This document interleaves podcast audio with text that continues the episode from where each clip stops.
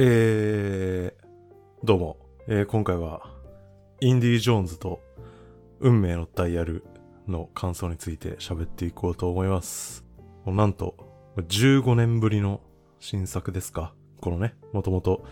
えーインディアナ・スミスっていうね、名前だったんですけどね、この企画を持ちかけられたスピルバーグがね、ちょ、スミスはなくないっつって、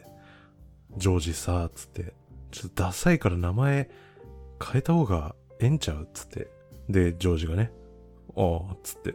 で、あの、どっちが提案したのかは忘れましたけど、あの、ちょっとジョーンズとかにしたらいいんじゃない？つって。で、ジョージがね、ああ、ああ、つって、あの、インディアナ・ジョーンズって名前になった。で、おなじみ、えーインディアナ・ジョーンズシリーズ、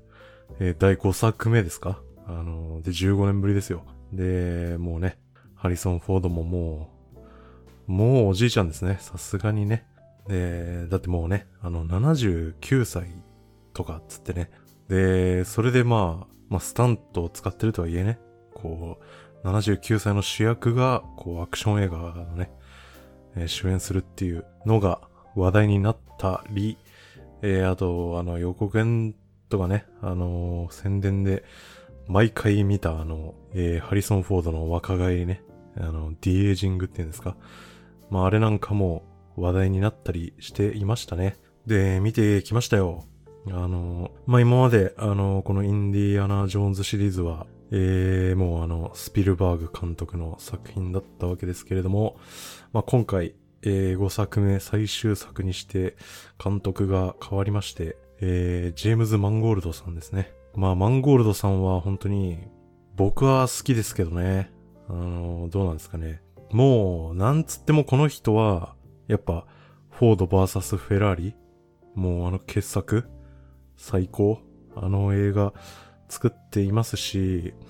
まああと、やっぱこのフォード VS フェラーリと、まああとローガンですかね？えー、ウルヴァリンのね、まあ最後というか、えー X メンシリーズ、まあずっとやってきた、まあヒュージャックマンがね、すごい、えー演じていました。まああれがね、一応まあ、すウルヴァリンの最終作っていうことになってたと思いますけど、まあなんかね、デッドプールの新作にヒュージャックマン出るってことで、このローガンの立ち位置がどうなるのかわかりませんけど、あのーそう、ローガンね、あの、ウルヴァリンが、あの、もう年取っちゃって、で、もうあんまりね、あの、近くにあるものが見えないよなんつってね、あの、てんやわんやするっていうね、映画でしたけどもね。あのーまあ、そんな、フォード VS フェラーリやローガンでおなじみ、ジェームズ・マンゴールド監督がね、まあ、インディ・ジョーンズ、このね、シリーズの最後をね、任されるってことで、まあ、大変だったでしょうね。うん。で、あの、まあ、見たんですけど、まあ、本当にね、あの、頑張ってたと思いますよ。こんな言い方をしてるとね、ちょっと、ここからね、ディスり続けるんかって思われるかもしれないですけど。いや、割とね、あの、僕は、あの、好き寄りでしたけどね。あの、まあ、結構ね、賛否分かれてるっぽいですけど。あの、なんかまあ一応ね、この15年ぶりの最新作、そしてシリーズラストっていうことで、まあなんか全体としてはね、なんか、やっぱレイダース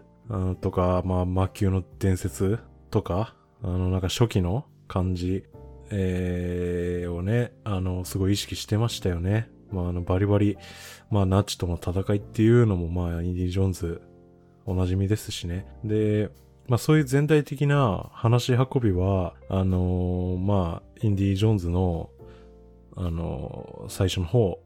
を、えー意識しつつ、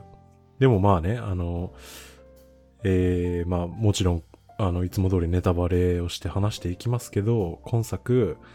あの、まあね、後半、とんでもない、あの SF 要素というか、あの辺なんかはやっぱね、あの前作の 4作目なんかをね、思い出す感じでしたし、まあそんな感じでその過去作をね、うまいこと、あの、踏襲しつつ、あの、本当にね、や、よくやったと思いますよ。あの、本当にね、あの、まあ、あの、楽しんだと言いつつね、あの、まあ結局いろいろこれから言うんですけど、あの、でもね、これはね、やっぱ、あの、マンゴールドのせいではないと思うんですよね。もうそれだけはね、やっぱ言っておかないと。あの、もうマンゴールドさんはね、もうね、あの、やれることは全部やったと思うんですよね。で、うん。これ以上は、もう無理だろうっていうね。できる限りのことをマンゴールドさんはしたと思うんですよ。で、あの、本当結論から言うと、やっぱり、あの、まあ、今作ね、ま、いろいろ言いたいことが出てきてしまうっていうのは、もうね、これは監督っていうよりは、もう企画のせいですよねっていう。あの、本当に。やっぱりね、あの、遅すぎたと思いますよ、やっぱ。うん、どう考えてもね。今言ったようにマンゴールド監督はもうこの今の状況で、インディ・ジョーンズ作れってなった時に、あの、やれることは全部やったというね、あの、ことだと思いますよ。で、本当にできる限り最大限の、あの、クオリティはね、やってくれたんだと思いますよ、これはね。感じで、あの、ま、いろいろ言っていくんですけど、あの、やっぱトータルではね、あの楽しく見ましたよ。っていう。今作ね、結構あの、ま、否定派も結構多いっていうか、ま、やっぱ特に、リアルタイム世代とか、どうなのかな。まあ、インディ・ジョーンズはね、やっぱみんな見てますしね。あの、みんな思い入れ何かしらありますからね。あの、ま、いろいろね、みんな言いたいことはあるんでしょうとは思いますけどね。あの、まあ、僕なんかは、なん、なんて言うんでしょうね。まあ、いい意味で、まあ、あんまり思い入れないっていうか、そんなね、なんか、こだわりみたいなものはないんで、うん。もうなんか、うん。その王道の冒険活劇？って言ってもね、まあその王道の冒険活劇だったのかっていうことはあるんですけどね、今回がね。あの、うん。まあなんですけどね。でもそう。そのインディ・ジョーンズに、あの、特別な思い入れとかは、まああんまないんで、あの、まあ今回みたいな形でもね、そんなに、うん、そんなに別に嫌とかはなかったですけどね。まあ思うことはあっても。うん、って感じですね。で、まあ喋っていきますか。まあ、オープニング？オープニングもね、まあ、やっぱね、まあ、ああいうのが、まあ一応みんなが見たかったやつっていうね、インディ・ジョーンズで、まあ15年ぶりにね、新作ってことで、実際はもうハリソン・フォードおじいちゃんなわけですけど、まあ、結局ね、やっぱこういうのが見たいよねってことでやってくれたと思うんですよね。オープニングの列車のとこ。で、まあ、そこもね、いや、そうだよなと思って。みんなが見たかったやつだよなと思って、あの、見てましたね。まあでもやっぱね、この若返りに関しては、うん、まあまたちょっと後で言いますわ。って感じ。うん。でもまあ、面白かったと思いますよ。ちょっと暗かったけど、画面がね。で、まあアクションはてんこ盛りだったしね。あのー、本当に陸、海、空、一応全部あってね。うん、まあアクション的には、まあ飽きない感じでやってくれてたし、今回のお宝、まあいわゆるマクガフィンっていうね、やつも、あのー、ね、あの、アンティキティラの機械っていうんですか僕はあのー、あんまり、えっ、ー、と、オーパーツとか、都市伝説とか、まあ、その辺あんまり詳しくないんですけど、まあ、一応ね、あのー、このアンティキティラの機械っていうのが、一応未だになんか、あれでしたよね。本当にオーパーツっていうか、あのー、本当に古代にあったっぽいみたいなやつなんですよね。で、若干そのロストテクノロジー味があるっていうか、その前作で扱われたクリスタルスカルとかって、その昔はオーパーツとしてね、ああいう加工技術昔はなかったはずなのにみたいな言われてたんですけど、クリスタルスカルは、あれはもうなんか偽物っていうか、現代に作られたものだったのが分かっちゃったわけじゃないですか。今確かそのアンティギティラの機械ぐらいしかないんですよね、もうね、確か。そう、いわゆる本当にオーパーツっぽいのがね。だったと思うんで、もうちょっと最新の情報は知らないですけど。まあなのでね、この今インディ・ジョーンズみたいなものをやろうってなった時に、まあ、ね、これしかないやろっていうね。確かにこれしかないよなっていう感じでしたからね。あの、良かったと思いますよ。ね、最初その運命のダイヤル、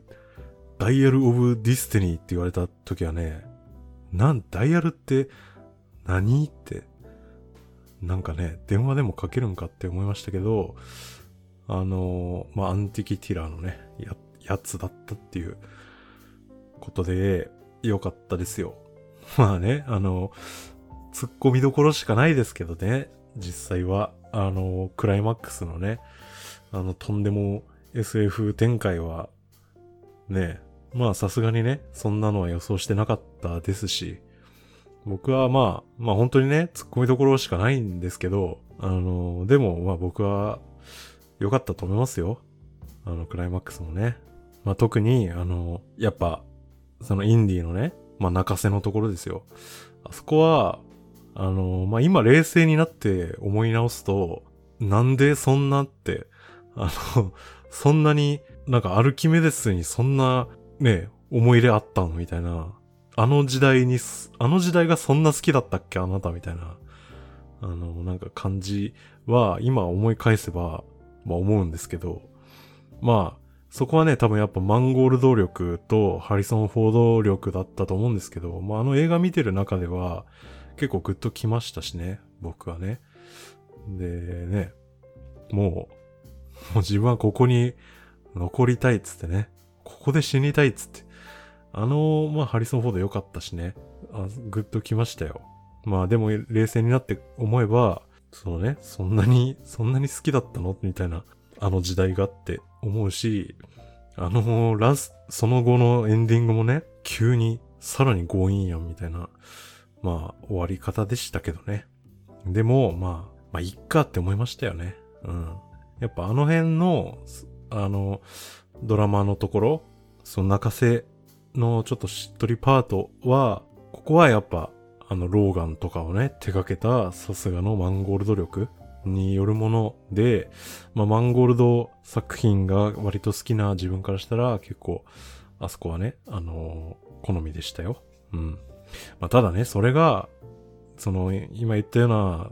一連の流れがね、そのインディ・ジョーンズらしいのかっていうと、それはまたね、ちょっと難しい話になってくるなと思うんですけど、ねえ、だからそこが難しいんですよね、これね。で、まあ、その話はちょっと最後に置いとくとして、えっ、ー、と、まあ、さっき話を置いておいた、あの、オープニングのね、若返り問題で、あの、やっぱね、このね、ディエージングの是非はね、やっぱ思いますよね。いや、まあいいんですけど、でもね、あのオープニング、まあ確かに、その昔のインディーを若干思い出すようなね、その冒険活劇感っていうことで、まあオープニングにふさわしいシークエンスだったと思うんですけど、やっぱりね、あの、ね、ディエイジングって、もう CG アニメを見てるのと変わらないじゃんっていうね。その、まあ、俳優の顔を元にしてるとはいえね。まあ、アクションもだってスタント使って、で、顔は CG で変えてるわけですからね。一体何を見てるのかっていうことは、冷静になるとね、ちょっと思っちゃうとこではあって、うん、だから、まあ、その作るのが遅かったからね、もうハリソン・フォードがおじいちゃんになっちゃったから、まあ、こうせざるを得ないんですけど、ねでもこうせざるを得ないのであれば、もうちょっとね、うん、やっぱ作るのが遅すぎたってことでね、潔くね、諦めるのも一つの道だったと思うんですけどね。これを見せられて喜んでていいのかっていう気がね、ちょっとしてきちゃう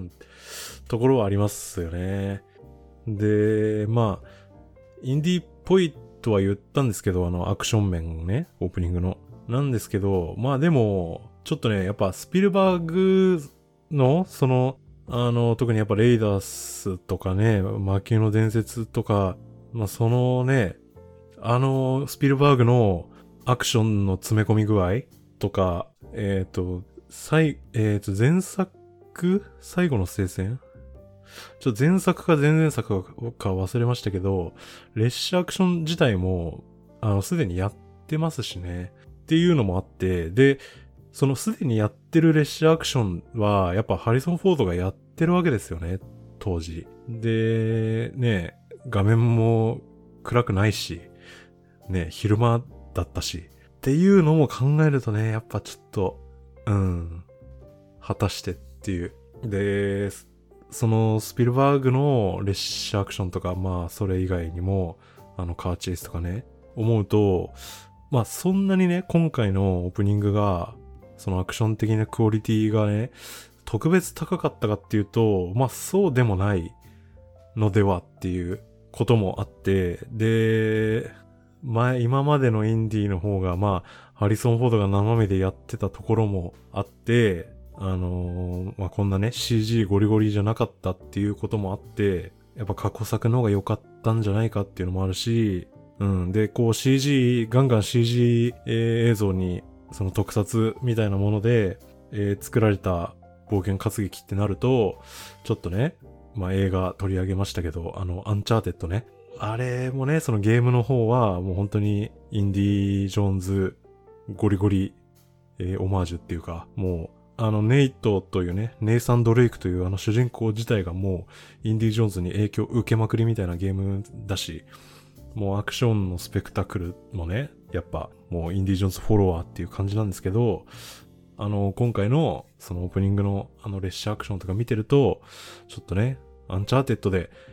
なんか、列車のステージあったな、みたいな、なんか、ことも思っちゃうようなね、感じだったんで、まあそのなんか手放しにね、あのオープニング、うわーなんかね、褒めるっていうか、まあ、喜んでる、喜ぶわけにも、まああんまりね、ちょっと行きにくいっていうとこで、まあでもやっぱこれもね、やっぱ作るのが遅すぎたっていうことに尽きるんですよね、結局。ここ、オープニング。うん、やっぱもうね、ダメでしょう、やっぱ。もう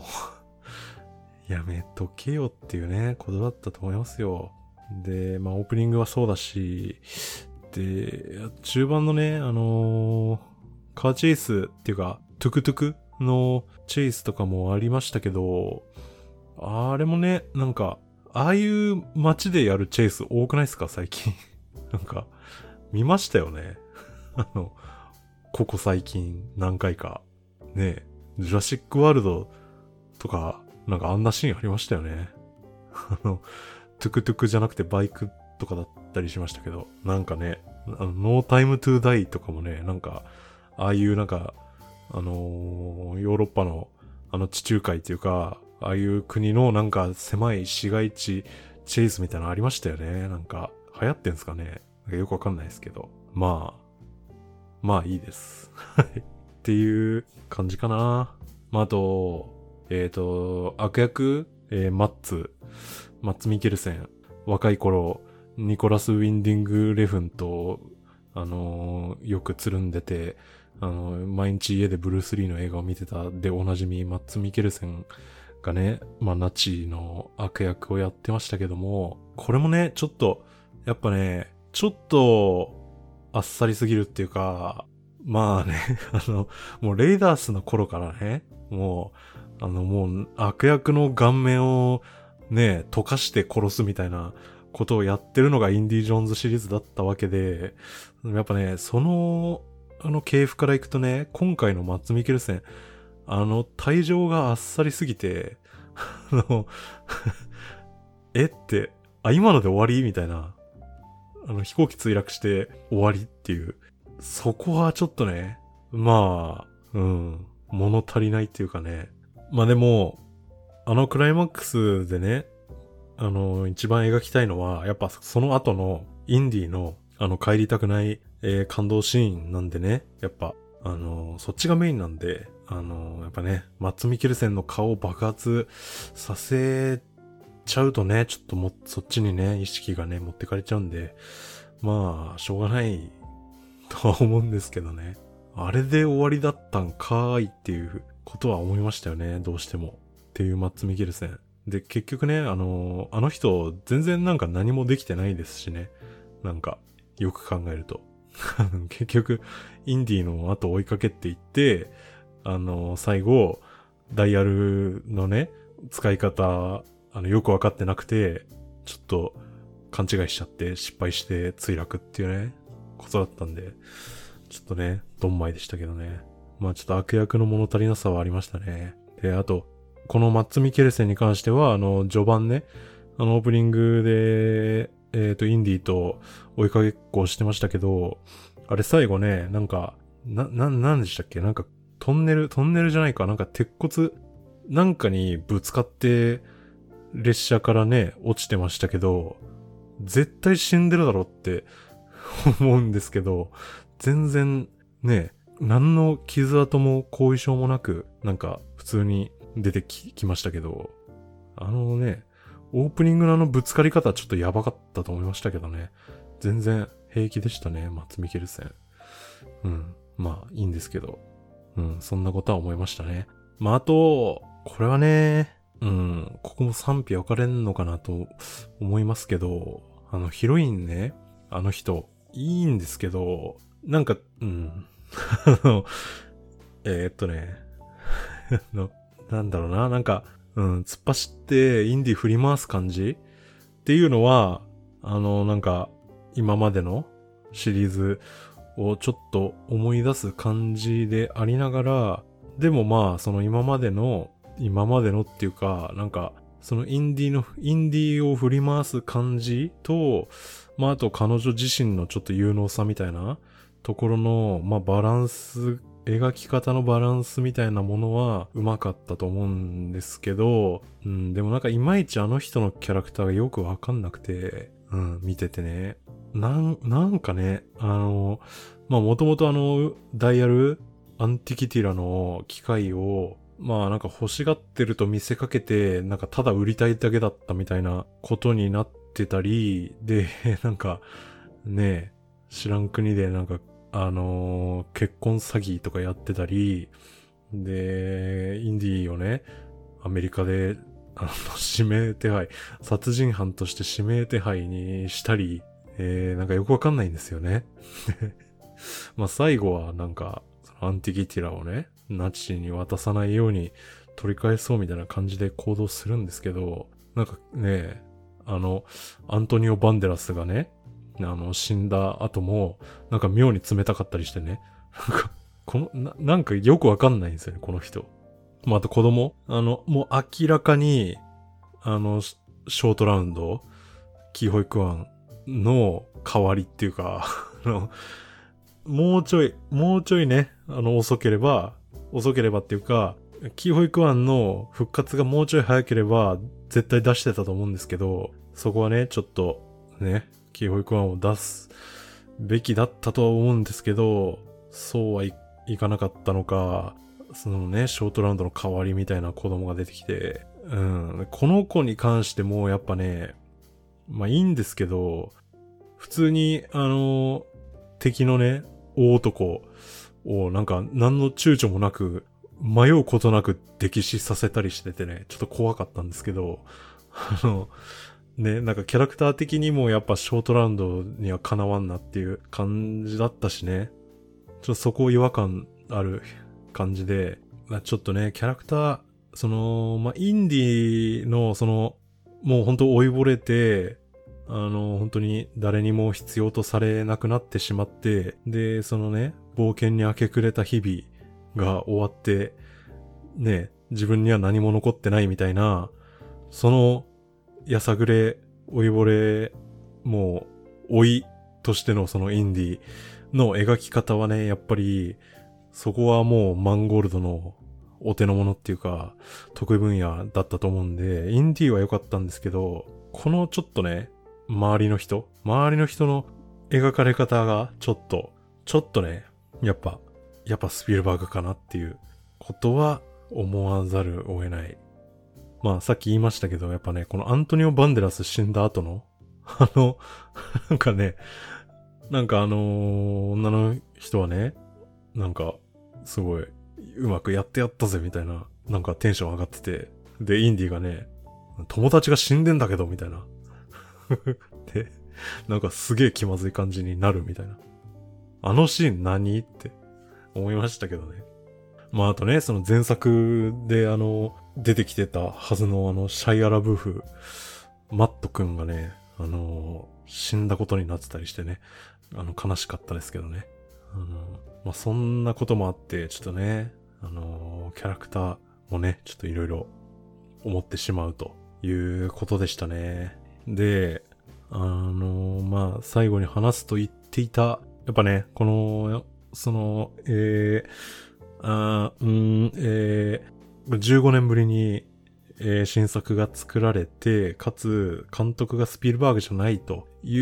う作品をね、こうやって見たときに、やっぱね、このインディ・ジョーンズシリーズらしさって、何だったんだろうって思いましたね。まあ皆さんも結構感想いろいろね、あると思うんですけど、やっぱね、こうみんな一人一人ね、自分がこのインディ・ジョーンズシリーズにね、こう何を求めていたのかということがね、あのこの映画を通して結構ね、分かったというか、なんか人それぞれこのインディ・ジョーンズにおける、こうね、あの大切にしてるものっていうのが なんか、みんなね、あの人それぞれあるなっていうことが分かった映画でもあったんじゃないですかね。で、このインディらしさっていうね、あの、ことで言うと、まあ確かに、まあ王道の冒険活劇というか、だったし、で、そのナチスとの戦いっていうところでね、そのインディ・ジョーンズ要素ではあるんですよ、間違いなくね。で、なんですけど、まあやっぱり、その、スピルバーグ時代との差で言うと、結構決定的だったのは、そのコメディが少ない、えー、スピルバーグに比べてね、コメディありましたけど、やっぱ少ない。と、あとはやっぱり、ゴアっていうか、悪趣味描写っていうのが、まあ今まで結構、実は結構きつめにあるんですよね。悪趣味描写がね。インディ・ジョーンズって。あの、コメディの方から言うと、やっぱりね、あの、もっと軽口をね、叩く人でしたよね。で、まさにそれがね、あの、アンチャーデッドの、まあ、キャラクターにもね、引き継がれたりしているわけで、ね、あの、もう、みんな大好きなシーンといえば、剣を振り回してね、戦おうとしてる、えー、やつを、まあ、あっさりね、銃で撃ち殺すっていうその撮影時にね、ハリソン・フォードの体調が悪かったから急遽そういうシーンにしたでおなじみの、あの、いきなり銃で殺しちゃうみたいな、ああいうユーモアとかね、があるのがやっぱインディーだったわけですよ。やっぱり今回は、そのね、まあやっぱ老いっていうこともね、あるからなんでしょうけど、やっぱそういう軽口というか、ギャグがね、少ないんですよね。で、まあ、あるにはあるんですけど、まあ、特に序盤とか、ミスってね、自分が撃たれちゃうみたいなものはあったんですけど、でもなんていうのかななんか、その剣で戦おうとしてるやつをもういきなり銃で撃ち殺すみたいな、なんかその、ちょっと、あの、なんか悪さというか、若干ブラックさもあるユーモアっていうか、そういうちょっとスピルバーグ的な、えー、ギャグっていうのかなじゃないんですよね。なんか、ギャグではあるんですけど、なんか、真面目なギャグっていうか、真面目かみたいな、いう感じで、やっぱね、マンゴールドさんがね、真面目なんですよね、きっとね。フォード VS フェラーリみたいなね、ローガンとか作る人なんでね、やっぱり。うん。真面目かって感じなんですよね。な、だから、やっぱね、その悪趣味描写っていうのも、ないんですよね。さっきも言ったように、顔面溶かして遊んでるわけですから、スピルバーグは。あの、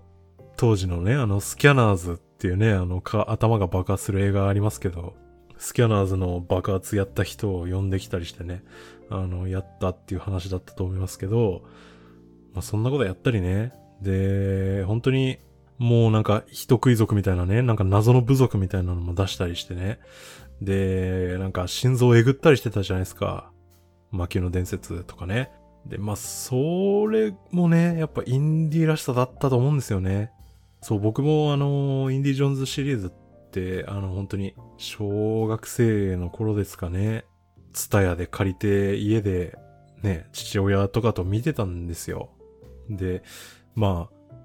思ったよりね、ちょっと、このインディ・ジョーンズ1、2と、なんか最後ちょっとグロいなっていうのは強烈だったんですけど、当時ね。なんですけど、やっぱ、あの子供ながらにね、その、まあ、ああいう描写があった分、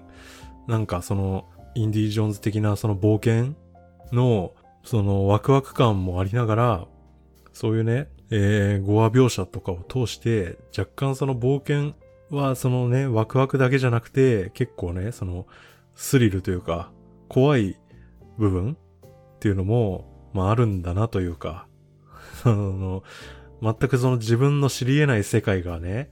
こう自分の知らないところに広がってる感覚みたいなものが、まあ若干感じられたわけですよ。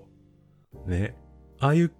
シーンがあることで、このインディ・ジョーンズシリーズって強烈な記憶にやっぱ残ってるし、ああいう描写がないとやっぱインディ・ジョーンズじゃないよなっていう感覚はね、あるんでね。だからその辺が、やっぱ今回なくなっちゃってるっていうのが、やっぱ残念というかね。あの、これもやっぱ時代、まあ、やらなかったというか、できなかったんだと思うんですよね。まあ、スピルバーグが作るってなったら、多分ね、ちょっと違い封建的に、スピルバーグだったらちょっと許されそうな感じはあるんですけど、今やってもね。ただやっぱ、ね、もう、インディ・ジョーンズも、ディズニー資本っていうか、ディズニー参加だし、あの、もうね、あんまり まあ謎の部族とかね、出してらんないですからね。多分ね、今、作れってなったら。っていうのを考えると、ここに関してもやっぱり作るのが遅すぎた。もうやっぱりね、インディ・ジョーンズはディズニー、ディズニファイされてしまったと、されざるを得ないということだと思うんでね。で、こういう要素が削られるんであれば、もうそれはちょっとインディ・ジョーンズではなくなるんじゃないかっていうことだと思うんですよね。っていう。で、さっきも言いましたけど、あの、クライマックスの感動シーンとか、ああいうその、老いというテーマとかね、あの、ドラマ作りのところはやっぱ、マンゴールド監督はうまいと思うんでね、よかったんですよ。なんですけど、まあ、さっきも言いましたけど、でもそれがね、インディ・ジョーンズらしいのかっていうと、やっぱそうではないのかもしれないっていう。やっぱね、このインディ・ジョーンズってもうね、今更言うことでもないですけど、元はといえば、あの、パルプ雑誌のね、そのもう B 級、冒険、活劇、冒険漫画、みたいなものを思いっきり映像化してやるぜみたいなものなんでね、もともと。だから、まあ、そんな、あの、老眼的なね、ちょっとその、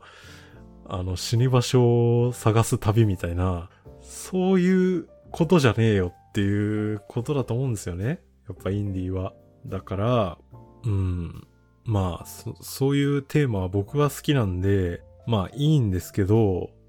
インディーらしいのかって言われると、それはちょっとね、擁護しきれないというかね。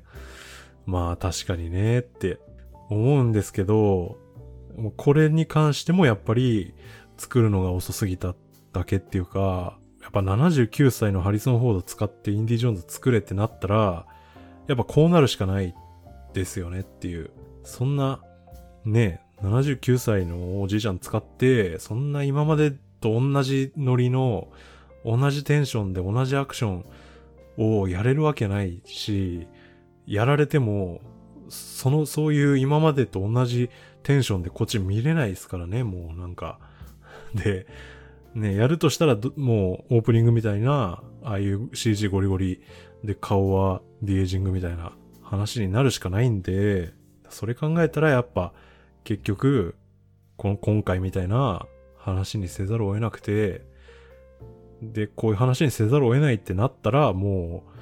う、ね、マンゴールド監督は、だからやれるだけやったっていうことですよね。その路線で。っていう、やっぱことだなと思いますよね。っていう感じですね。ほんとね、うまくやったと思うんですよ。本当に、あの、終わり方とか僕は、あの、好きでしたけどね。やっぱそのインディーらしいかどうかっていう面で言えば、やっぱもっとね、もう完全に活力を失って、もう引退、もう引退ですみたいなインディがこの今回の冒険を通して、もう一度ね、もう一度、もう一頑張り、もう一回活力を、見出すみたいな、え、ことですよね。で、その描き方として、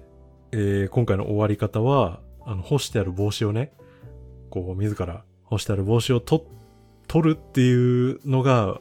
映って終わるじゃないですか。あれぐらいの塩梅はやっぱちょうどいいというか、現実的ですよね。で、あの、今までのそのインディーっぽさの世界観で行くんだったら、やっぱもっとね、